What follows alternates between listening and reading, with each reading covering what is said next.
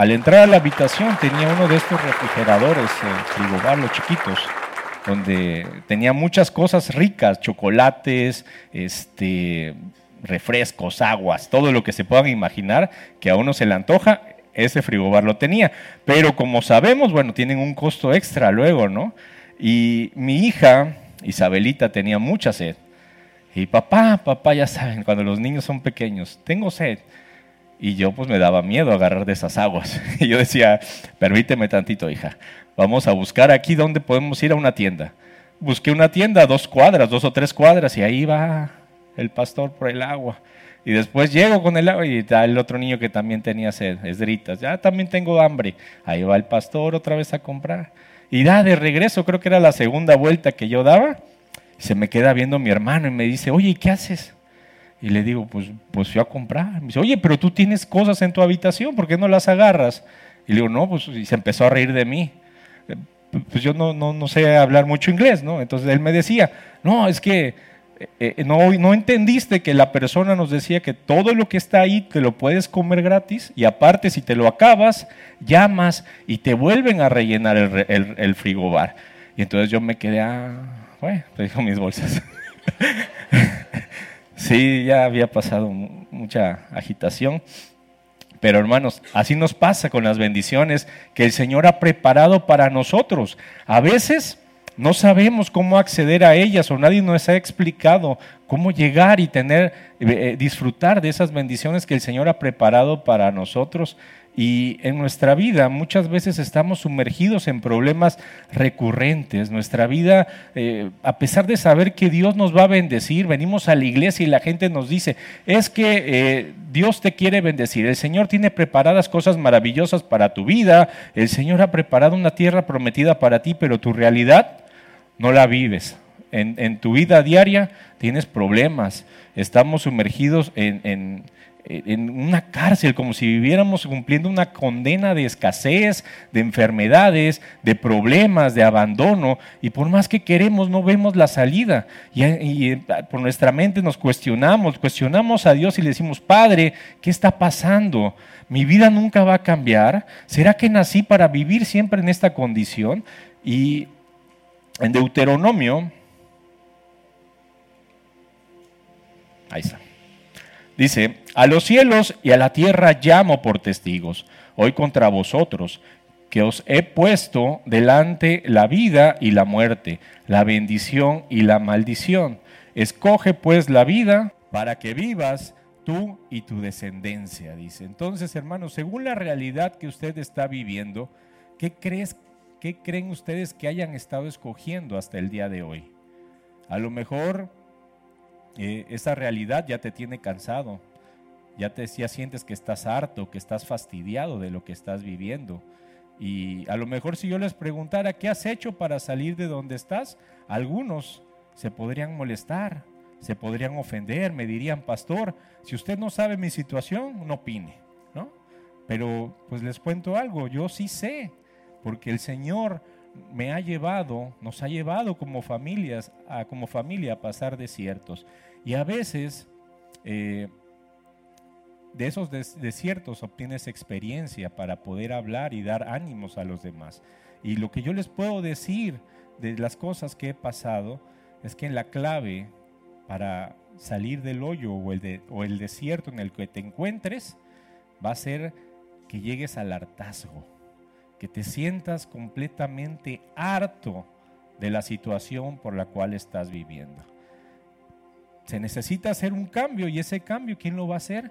Uno.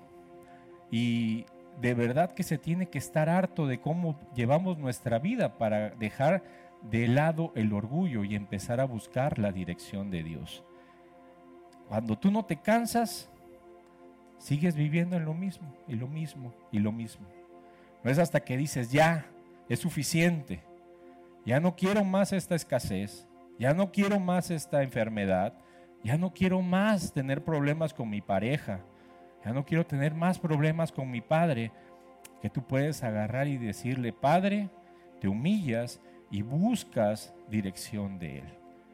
Y hay un versículo en la Biblia, bueno, una historia en la Biblia. Me voy a arriesgar, hermanos. Ya les he preguntado dos domingos seguidos me vuelvo a arriesgar.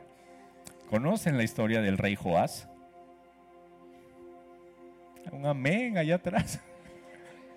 Hermanos, por eso están en la situación que están viviendo. Ah, es cierto.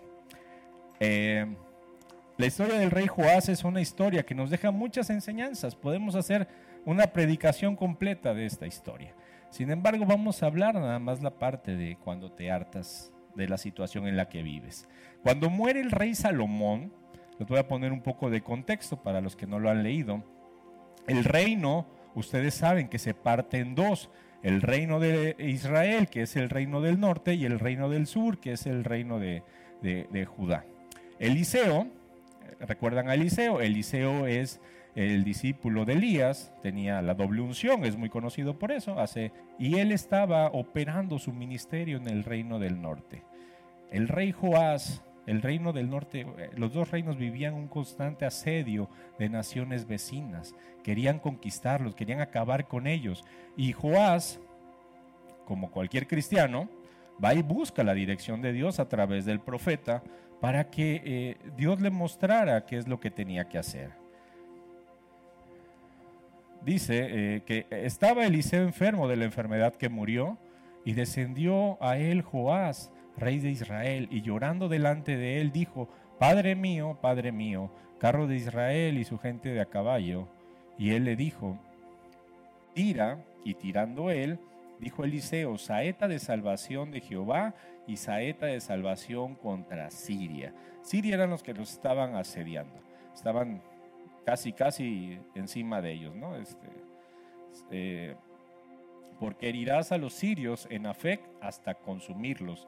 Y le volvió a decir, toma las saetas, y luego que el rey de Israel las hubo tomadas, le dijo, escuche, le dijo, golpea la tierra.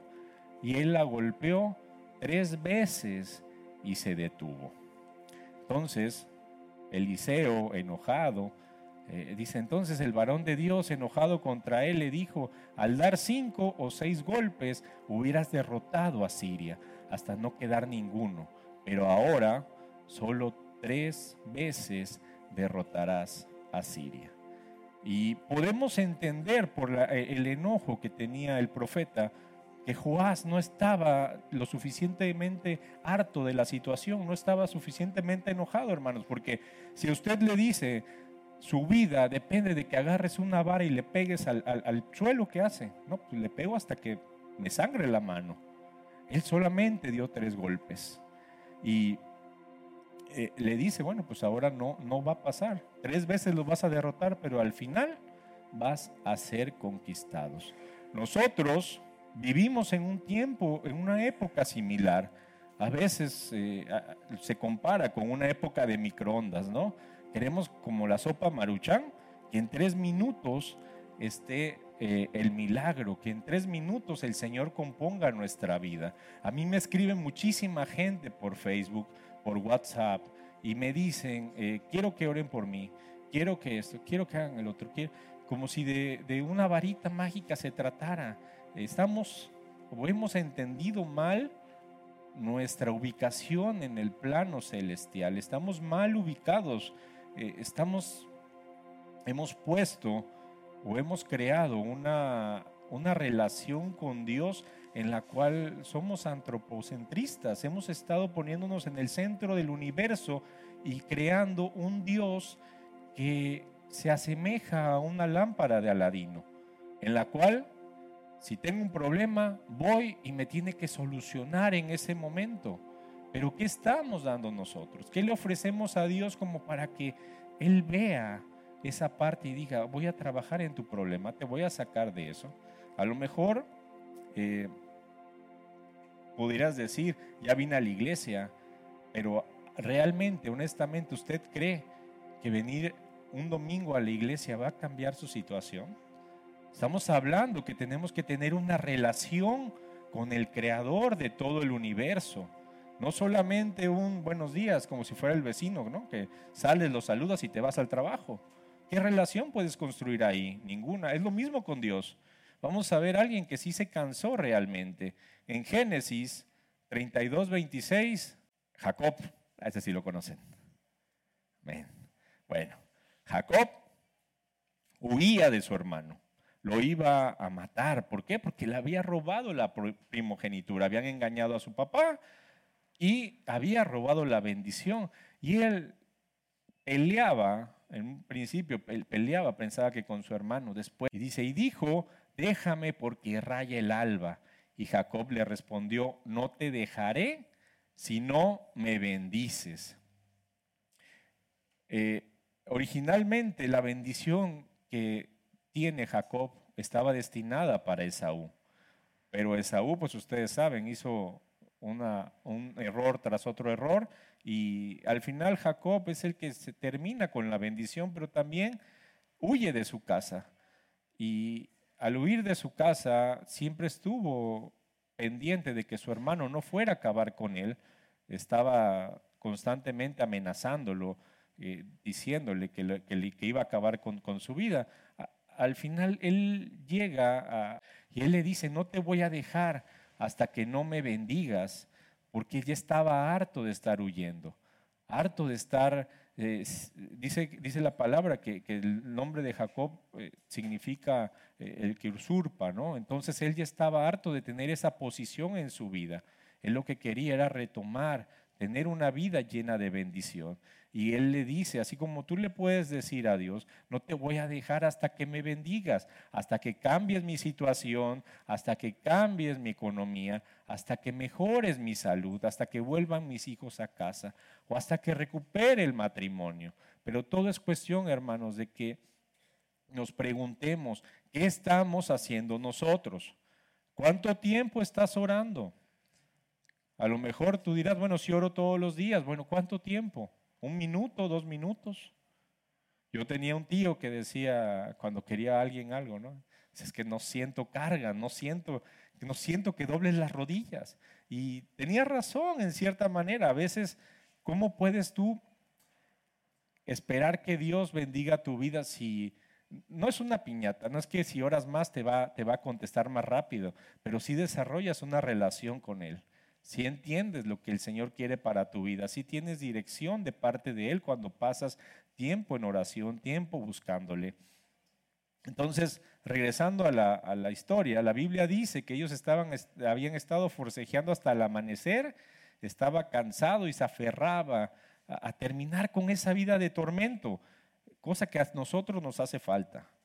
Querer terminar con la vida con la que llevamos. Y al final, bueno, Jacob fue bendecido y hasta el nombre eh, se le cambió, pasó de ser suplantador a, a, que le cambiaran a su nombre Israel, el cual significa el que prevalece con Dios. Entonces, debemos de poner nuestra confianza en Dios. Y usted dirá, bueno, está bien, ya quiero yo, yo quiero de eso. Quiero dejar de hacer lo que estaba haciendo mal y quiero buscar la bendición de Dios. Pues para eso estamos hoy aquí. Para eso vino hoy aquí. Vamos a aprender cómo salir de esas regiones de cautividad en las cuales el enemigo nos ha tenido. El Señor Jesús en el sermón del monte nos da un buen punto de partida para que entendamos eh, las indicaciones que Él nos, da para que avancemos en la vida. En Mateo 6 podemos ver que Él nos da tres indicaciones y entre ellas está el ayuno. La primera Está en Mateo 6.2. Dice, cuando pues des limosna, no hagas tocar trompetas delante de ti, como hacen los hipócritas en las sinagogas y en las calles, para ser alabados por los hombres. De cierto os digo que ya tienen su recompensa. En el 5 dice, y cuando ores, no seas como los hipócritas, porque ellos aman el orar en pie en las sinagogas, en las esquinas de las calles, para ser vistos de los hombres. De cierto os digo que ya tienen su recompensa. Esto lo decía Jesús, hermanos. ¿Por qué? Porque en el tiempo que Él llegó, había gente que se dedicaba a hacer las cosas para que los vieran. Vivimos de apariencias, vivimos de estar eh, demostrándole al hermano, mira, yo, yo ayuno más, yo oro más, yo doy más, yo esto, yo el otro, pero por dentro, aquí está diciendo Jesús cómo están sus vidas, qué han cambiado realmente. Por eso, nos marca en el 16 al 18, dice, cuando ayunéis, no seas austeros como los hipócritas, porque ellos demudan sus rostros para mostrar a los hombres que ayunan. Es decir, están con la cara así diciendo, no, estoy ayunando, tengo hambre. ¿no? entonces, eh, dice, de cierto os digo que ya tienen su recompensa. Pero tú cuando ayunes, unge tu cabeza y lava tu rostro, para no mostrar a los hombres que ayunan, sino a tu Padre que está en secreto, y tu Padre que ve en lo secreto te recompensará en público. Jesús esperaba que sus discípulos y seguidores realizaran estas tres acciones, que eran dar, orar y ayunar. Eran prácticas que se hacían desde la época de Moisés. Sin embargo, lo, habían sacado de contexto y lo habían hecho como un mero requisito. No, lo, no le daban el poder que tienen, no le daban esa importancia que Jesús lo estaba exponiendo durante ese sermón del monte. Y podemos recordar que Jesús, justamente después de ser bautizado en el Jordán, cuando lo bautiza Juan el Bautista, eh, Jesús eh, dice la palabra que Él es llevado por el Espíritu al desierto. Eh, dice Jesús, lleno del Espíritu Santo, volvió de Jordán y fue llevado por el Espíritu al desierto por 40 días y era tentado por el diablo y no comió nada en aquellos días pasados, los cuales tuvo hambre. Algo pasó, hermanos, durante ese tiempo de ayuno que hizo detonar el ministerio de Jesús. A partir de este tiempo en el cual ayunó, sucedió algo. Algo que después de 30 años de estar casi en el anonimato, empieza, explota y saca todo lo que traía. Y, todo creo yo que se debe a ese tiempo porque cuando usted va al siguiente versículo, en el 14, dice, y Jesús volvió en poder del Espíritu a Galilea y se difundió su fama por toda la tierra de alrededor. Después de ese tiempo que es llevado, dice que regresa, pero ya ahí cambia, ya dice que regresa en el poder del Espíritu Santo. Entonces, después de ese ayuno fue la fase final de preparación que tuvo que pasar antes de iniciar su ministerio. Jesús habla que hay cosas que solamente se pueden romper con el ayuno. Entonces, vemos, vamos viendo cómo tiene gran importancia realizar esta práctica. Dice en Mateo 17, 14. Cuando llegaron al gentío, vino a él un hombre que se arrodilló delante de él diciendo, Señor, ten misericordia de mi hijo, que es lunático. Estaba este, asediado por un mal espíritu y padece muchísimo porque muchas veces cae en el fuego y muchas veces en el agua y lo he, y lo he traído a tus discípulos, pero no le han podido sanar. Respondiendo Jesús dijo, oh generación incrédula y perversa, ¿hasta cuándo he de estar con vosotros? ¿Hasta cuándo os he de soportar? Traédmelo acá. Y reprendió, Jesús al demonio, el cual salió del muchacho y éste quedó sano desde aquella hora. Después de que hizo esto, se va la gente, se quedan los discípulos y dice, bueno, ¿y nosotros por qué no pudimos hacerlo? ¿Qué pasó? ¿En qué fallamos? Vinieron... Eh, y dice, Jesús les dice, por vuestra poca fe, porque de cierto os digo que si tuvieres fe como un grano de mostaza, diréis a este monte, pásate de aquí allá y se pasará. Pero este género no sale sino con oración y ayuno. Y, y bueno, hermanos, empezamos a ver en la palabra cosas que nos empiezan a interesar para ser libres. El Señor habla de géneros, demonios que te están atacando. La miseria, la escasez, la enfermedad, el abandono, hermano. A mí, en lo particular, no me gusta predicar eh, ciertas cosas en las cuales pudieras caer en sensacionalismo, pero realmente existe un mundo que nos rodea, un mundo maligno que está buscando llevarte a, que estés sumido en la miseria y en la desesperación. Dice Efesios 6:12 porque no tenemos lucha contra carne y sangre, sino contra principados, contra potestades, contra los gobernadores de las tinieblas de este siglo, contra huestes espirituales de maldad en las regiones celestes. Entonces, vivimos rodeados por la maldad, hermanos. Nosotros no podemos pretender que solamente somos los dueños de nuestro destino y que hacemos o, deshacemos según nos conviene. Tenemos, hay una guerra por nuestra alma, hay una guerra por llevarnos al infierno y el Señor nos ha mandado a rescatar a las almas. Entonces, en nuestra vida cometemos pecados e iniquidades y abrimos las puertas para que el enemigo se arraigue en nuestras vidas. Y a veces dirás, ay, pero eso es una exageración. A mí me pasaba mucho cuando un pastor me, decía, no, pues es que cuando ves una película de terror abres puertas, ¿no? Y hasta parece una niñería. Y, pero bueno, hoy en día, ¿qué haces? ¿Ves pornografía? ¿Consultaste a un brujo, a una bruja? A lo mejor practicaste idolatría. A lo mejor le eres infiel, le fuiste infiel a tu pareja. Y en todo eso, hermanos, empieza a abrir puertas al enemigo. Y podríamos estar aquí hablando todo el día de cómo eh, le hemos abierto las puertas al enemigo tantas veces y es lo que nos tiene que haga y deshaga con nuestra vida. Dice en primera de Pedro, sed sobrios y velad, porque vuestro adversario el diablo, como león rugiente, anda alrededor buscando a quien devorar. Debemos ser cuidadosos con las cosas que estamos permitiendo en nuestras vidas, porque a veces decimos, ¿qué de malo tiene escuchar una canción? A mí me decía una persona, ay, pero es que a mí me gusta mucho Mar Anthony. Ah, pues sí, hay una canción de él que le da este, adoración a la santería. Entonces, pues, ¿qué de malo tiene que seguramente ese artista pues entregó su vida a, esos ritos paganos, ¿no? Y molesta a Dios.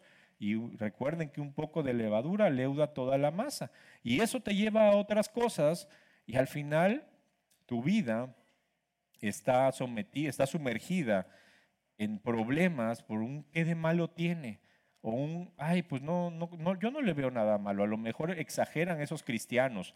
Esos cristianos todos lo ven mal, en todos lados ven demonios. Así era yo, ¿no? Así decía yo. Yo quiero ver esa caricatura, ¿no? Pero sabía que era algo malo, pero pues nos justificamos diciendo, ¿qué de malo tiene? Bueno, 10 años después, 20 años después, cuando tienes un matrimonio que fracasó, tienes a tus hijos dispersos, este, rebeldes, haciendo lo que quieran, pues bueno, ahí está lo de qué de malo tiene. Y a lo mejor tú digas, bueno, yo no, yo hago las cosas bien, pero aún así, mi vida no cambia.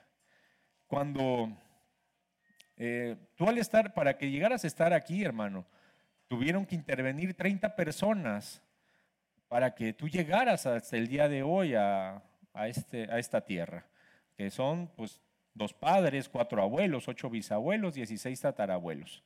Y en algún momento eh, no sabemos si ellos practicaron algo que está afectando tu vida, alguna cadena generacional que el día de hoy te tiene sumergido en estos problemas en los cuales vives.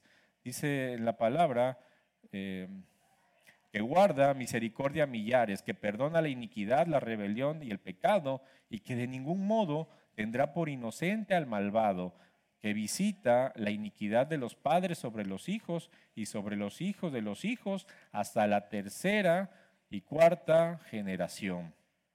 Entonces, quizás te preguntas por qué sigo sin avanzar a pesar de que yo hago las cosas bien, a pesar de que me esfuerzo.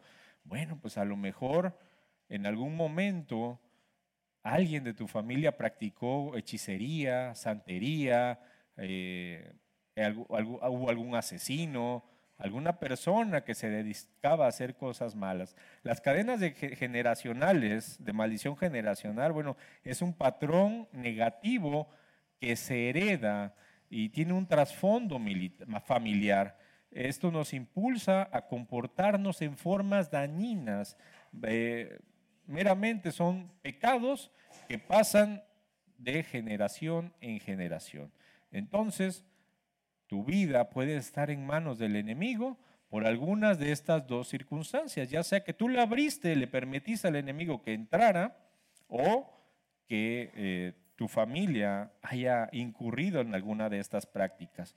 ¿Y cómo vamos a acabar con ello? Bueno, de las dos maneras, dice Jesús, oración y ayuno. ¿Qué es el ayuno, hermanos? Es fácil, ¿no? Abstenerse de comer. Pero la pregunta sería, ¿para qué ayunamos? Estuve investigando muchísimo durante muchos años que alguien me explicara qué era el ayuno. Es muy difícil poder transmitir esa idea porque no hay eh, una definición exacta en la Biblia, pero eh, no solamente es dejar de comer como si fuera una dieta, ayunamos porque de esa manera mengua nuestra carne. Lo que nos gusta hacer desaparece. Cuando ayunamos, debilitamos la carne y nuestro espíritu se alimenta. El punto que usted debe de entender, que el ayuno va a hacer una representación o le va a decir a Dios, va a decirle al mundo, tengo un hambre por Dios o por el avance de su voluntad que va a ser más grande y va a expulsar cualquier otro apetito que yo tenga. Cualquier otra necesidad que yo tenga, la voy a cambiar por ese ayuno, por ese alimento que quiero recibir por parte de Dios. Y esto, hermanos, es lo que va a hacer que usted se diferencie de otros cristianos. Le voy a decir por qué. Nadie puede ayunar por usted. Nadie va a desarrollar esa relación con Dios por usted. Si usted no la hace, no es que yo le pueda pagar a alguien, decirle, hermana Emma, ayune por mí hoy. No, no va a haber un beneficio en mi vida si yo agarro y, tengo eso. Nosotros debemos estar realmente comprometidos. Hay un precio que debemos estar dispuestos a pagar. La semana pasada hubo un maratón en la Ciudad de México. Y, bueno, eh, las redes sociales se llenaron de gente que se exhibía diciendo que gracias a Dios una victoria más, este, acabamos, tiempo récord y todo. Sin embargo, las mismas redes sociales expusieron a todos esos tramposos que se habían salido de la ruta. cuando tú te inscribes a una carrera te dan un chip y ese chip te va marcando cada, cada punto de, que hay durante la carrera y te va marcando tiempos. Y ahí se veía claramente cómo se saltaron todos esos. Así es la vida del cristiano. Puedes engañar a todo mundo. Puedes llegar a la iglesia el domingo, así como esas personas llegaron a la meta y se tomaron la foto y la subieron a las redes sociales, la medalla, la playera, diciendo, acabamos un maratón. Sin embargo, cuando ves el trasfondo, cuando ves lo que realmente hay dentro de un cristiano, te das cuenta si hay de verdad una relación con Dios o no. A veces nuestra vida, y no cambia porque no hemos pagado el precio, no hemos buscado el agrado de Dios. ¿Qué vamos a obtener con un buen ayuno? Primeramente, vamos a buscar preocupación y vamos a llamar la atención de Dios. Por ese motivo, ¿se acuerdan? ayunó David, ¿se acuerdan de Esdras? Ya también lo vimos, por la protección del pueblo. Daniel rogaba por, la, eh, por los pecados de su nación. La ciudad de Nínive estaba preocupada por la destrucción. Y bueno, el ayuno le dice a Dios, estoy tan afligido que ni siquiera como. Estamos buscando llamar la atención de Dios. Como punto número dos, es para desatar a los cautivos, desatar la cautividad en la cual estamos. En el libro de Isaías, capítulo 58, Dios le enseña al pueblo que el ayuno que él aprueba es el que desata todas las ataduras y los yugos. Eh, en el, en el versículo 8 dice, entonces nacerá tu luz como el alba y tu salvación se dejará ver pronto e irá, irá tu justicia delante de ti y la gloria de Jehová será tu retaguardia. Entonces Cristo, como vimos antes, enseñó a sus discípulos lo mismo, en cuanto que algunos demonios no van a salir solamente con la palabra, Hay que ayunar, hay que orar. Es una súplica sostenida hacia Dios. Tarde o temprano, Él va a ver ese sacrificio que estás haciendo, ese ayuno que estás haciendo y va a desatar, a destrabar todos eh, los asuntos en el reino espiritual que pudieran estar detenidos. Punto número tres, se ayuna para acercarnos a tener una intimidad con Dios. Dios dice la palabra que tiene predilección por los quebrantados y el ayuno es una forma de humillarnos a Él. En Isaías 57:15 dice, porque así dijo el alto y sublime, el que habita la eternidad y cuyo nombre es el santo. Yo habito en la altura y la santidad y con el espíritu quebrantado y humilde de espíritu para hacer vivir el espíritu de los humildes y para vivificar el corazón de los quebrantados. Entonces, es el ayuno de sus siervos el que intercede en adoración y lágrimas, así como Esdras, Daniel y la congregación de ancianos que podemos ver en el libro de Joel, hermanos. En la antigüedad ellos quemaban el cebo de los carneros, la grosura, ¿se acuerdan de, de, esas, esos versículos de la Biblia? Estaban ellos quemando delante del altar las ofrendas para que esos sacrificios producieran un olor grato delante de Dios. Dice en Levítico, después ofrecerá de ella su ofrenda encendida a Jehová, la grosura que cubre los intestinos y toda grosura que está sobre las entrañas. Los dos riñones, la grosura que está sobre ellos y la que está sobre los hijares, y con los riñones quitará la grosura sobre el hígado. Y el sacerdote hará arder esto sobre el altar vianda es de ofrenda que se quema en olor grato a Jehová. Toda la grosura es de Jehová. Estatuto perpetuo será por vuestras edades. Donde quiera que habitéis, que ninguna grosura ni ninguna sangre comeréis. Entonces, cuando nosotros ayunamos por la obra de Dios y para estar cerca de Él, Quemamos nuestra grasa, nuestra grosura. Es un sacrificio y un olor grato delante de Dios. Y el último punto es para debilitar nuestra carne. El cristiano, cuando es débil, dice la palabra que entonces es fuerte. Cuando la carne mengua, el espíritu es el que gana. Mucha carne, hermanos, equivale a poco espíritu. Véalo usted. Alguien que está en la prosperidad, que le está yendo bien, que le está, eh, que le está viviendo, están en los bares, están disfrutando las cosas del mundo. Y poco se acuerda uno de Dios cuando le va uno bien, ¿no? Cuando las cosas todo marchan bien. Eh, no hemos aprendido a darle el lugar que corresponde a Dios en la prosperidad. Entonces, nuestra carne se, se hincha, se llena y nuestro espíritu poco a poco va, va, perdiendo fuerza. Y, y poca fuerza espiritual nos va a dar una nula capacidad de ver las cosas de Dios. Por esta razón, hermanos, Jesús ayunó eh, previamente a su enfrentamiento con Satanás.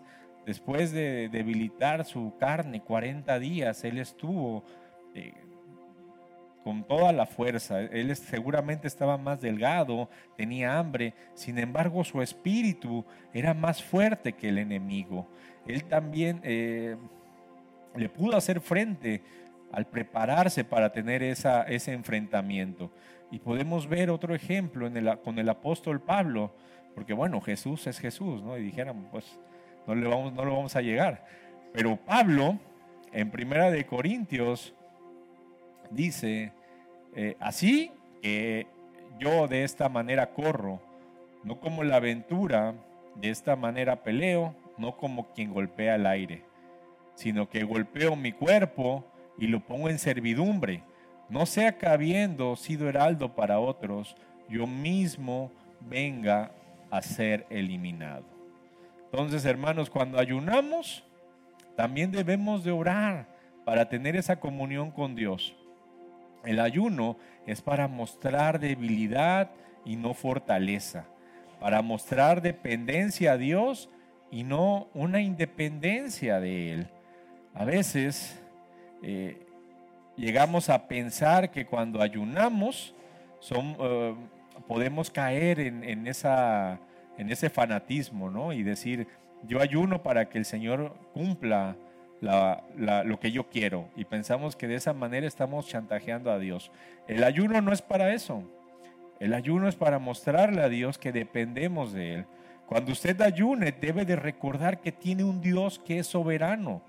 Estamos ayunando para tratar de agradarle, para tratar de eh, tener misericordia, de que Él voltee a vernos, no para chantajearlo, no es para eh, decirle, mira, ya ayuné 10 días, ahora me tienes que complacer en lo que yo te pida, porque no es un cheque en blanco. Sin embargo, yo le aseguro que cuando usted ore, cuando usted ayune por tiempo, un tiempo determinado, si usted le estaba pidiendo algo, algún placer, algo que usted necesitara, un carro, una casa, lo que usted quiera, va a entender que a lo mejor el Señor no se la da, no le da las cosas que usted quiere porque no están en su plan. Y esa relación solamente se lo va a dar el ayuno, esas respuestas las va a encontrar ahí. Por eso, a veces, solamente de esa manera el Señor nos responde, entendiendo que Él es soberano, que Él hace lo que le place, porque sus planes son eternos, sus planes son perfectos y no, no podemos ser como los discípulos de Cristo.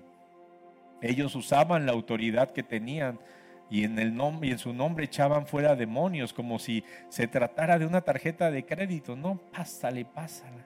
Total, mi papá la paga. Este, ellos reprendían, ellos estaban hasta que llegó alguien que no, con el que no pudieron. Llegó un poseído al que no pudieron liberar. ¿Y qué es lo que pasó? Pues el nombre, de, el nombre no falló. Eh, no, había, no había carencia de poder, ¿verdad? Sino que se encontraron con ese demonio que los exhibió. Tenía una jerarquía más arriba. Era un demonio que tenía una perversidad que, requería, que requería una mayor unción para ser expulsado. Y hermanos, esa unción que se requiere, ayer lo veíamos con los varones, es una santidad que debemos de buscar día a día. Debemos de buscar esa santificación en nuestras vidas y ver qué es lo que está mal, qué es lo que hemos hecho mal, tratar de componerlo para poder hacerle frente a, a los embates del enemigo. Eso es lo que no hemos aprendido a hacer. Solamente cuando tú entiendas esta parte es que vas a formar un legado. Vas a empezar a, escoger, como veíamos en Deuteronomio, por la vida. Está la vida y está la maldición. Aparentemente hemos escogido siempre la vida porque hemos, pues, pues sí, nadie va a escoger la maldición, ¿verdad? Pero con nuestras acciones hemos estado escogiendo la maldición vez tras vez. Pero cualquiera de las dos cosas que tú escojas, o bendición o maldición, Piensa que le vas a pasar y le vas a transmitir eso a tus hijos, a todas las generaciones que vienen atrás de ti, delante de ti. Siempre hay alguien que paga el precio. Siempre hay alguien que tiene que pagar el precio por el cual usted esté aquí. A lo mejor usted no lo sabe, pero pues su abuela, su abuelo, su madre, su padre, a lo mejor oraban, ayunaban porque usted estuviera aquí. Y hoy tú puedes ser esa persona que ayune por sus hijos, que ayune por sus nietos, que ayune por las personas que ama y hacer que cambie, hacer que su realidad cambie, que no sigan pasando lo que ya sufrimos nosotros, porque ahora entendemos que con Cristo somos más que vencedores, que las bendiciones están al alcance de una oración, que las bendiciones no están detenidas porque Dios no nos las quiera dar, están detenidas porque nosotros no hemos sabido cómo tratar las cosas eh, santas de Dios. Y pónganse en pie, hermanos, vamos a, a decirle a Dios que queremos estar parados en la brecha, que queremos, que, eh, queremos entender que, que sus bendiciones siempre han estado ahí para nosotros así, así como está, si quiere cierre sus ojos, si quiere levante sus manos. como usted quiera, vamos a, vamos a empezar a orar.